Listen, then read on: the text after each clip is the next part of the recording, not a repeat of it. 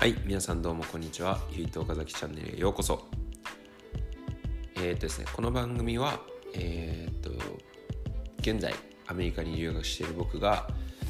えー、これから留学を考えている人だったり、え海外に興味があったりだとか現在留学している人だったりに向けて、え自分の考え方や経験を価値観をシェアしていく番組となっています。はい、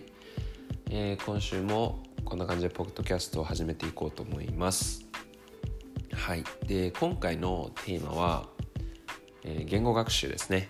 言語学習、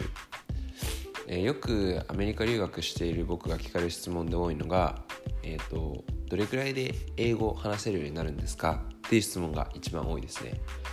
えっ、ー、とこれに関しては答えは、えー、分かりません。それは本当に人それぞれです。っていうのもすごい短期間ですごい伸びる人もいればえー、1年間2年間いるのにあまり英語が伸びてない人がいるからです。例として自分の友達を挙げると、えー、僕は今ホームステイで、えーと、2人の他の留学生日本から来てる他の留学生と今、えーと、生活しててでその2人はすごい英語が好きで英語に対するモチベーションが高いので常に英語を話す機会を求めてますね。はい。で1人の子は、えっと、毎週末自分でテーマを決めてリサーチしてプレゼンをしてみんなの前ですね。はい。でプレゼンして。もう1人の子は常に学校生活で、えっと、英語を話せる機会がないか探して、えっと、イベントだったりクラブ活動だったり他のコミュニティに顔を出したりだとかしてこういうのを広げつつも、えーと、とローカルスチューデントですね。現地生と話す機会を作って英語を一生懸命伸ばしてるっていう形ですね。なんでこの2人は今アメリカに来てから6ヶ月弱5ヶ月弱だ。ごめんなさい。5ヶ月弱しか経ってないですけどすごいスピードで英語が伸びててすごい2人とも英語がうまいです。はい。でえっとオレゴン時代オレゴンに僕が、えっと、オレゴンに2年間2年半ぐらい留学してたんですけどえっとその時に、えっと、友達が言ってた言葉としてすごい印象に残ってるのがえっと日本人はよく日本人とよく、え一緒にいたから英語が伸びなかったとかあとは日本人とアメリカに来てるのに日本人と友達になるのアホだとかいう人がたまにいるんですけどそういう人たちに向けて、と、僕の友達が言ってたのは別に日本人と付き合ったり遊んだり日本語喋ったりするのはいいんだけどもし英語を伸ばしたいんだったら日本語を話す以上に英語を話せば必然的に英語は伸びるよっていうのを僕の友達が言っていてそれを聞いた時とても僕はあの感動っていうかまあわあすごいなって納得させられてでそこからまあ僕ももっと英語を伸ばそうっていうすごいモチベーションが高くなったりとかまあいろいろあったんですけどなんで、えーと、簡潔に言いたいことを言うと,、えーと英語は英語とか言語学習において言語を伸ばしたいのであればそれをアウトプットする機会を多く作れば作るほどその言語は伸びますし早く伸びます。っていうのが今回伝えたいことで僕もまあ例を出すと、えー、僕もアメリカ来てから2年半、まあ、3年目が終わって4年目入っててまあ約32年半ぐらいそのスペイン語を専攻しててスペイン語を勉強してるんですけど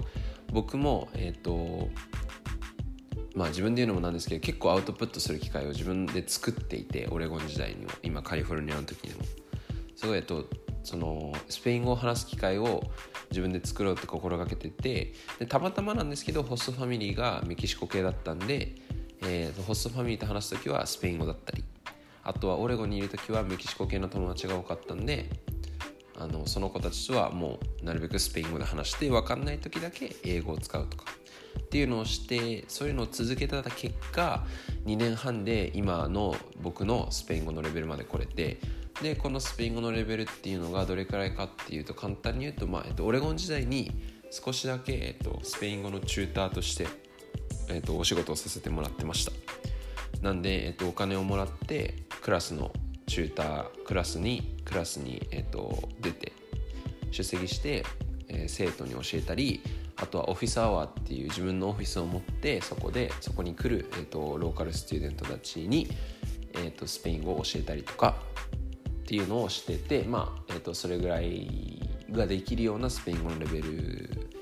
にまで、えーと、この短期間、まあ、2年間半、まあ、短期間って言ったらわからないですけど、まあ、それぐらいの期間をかけて、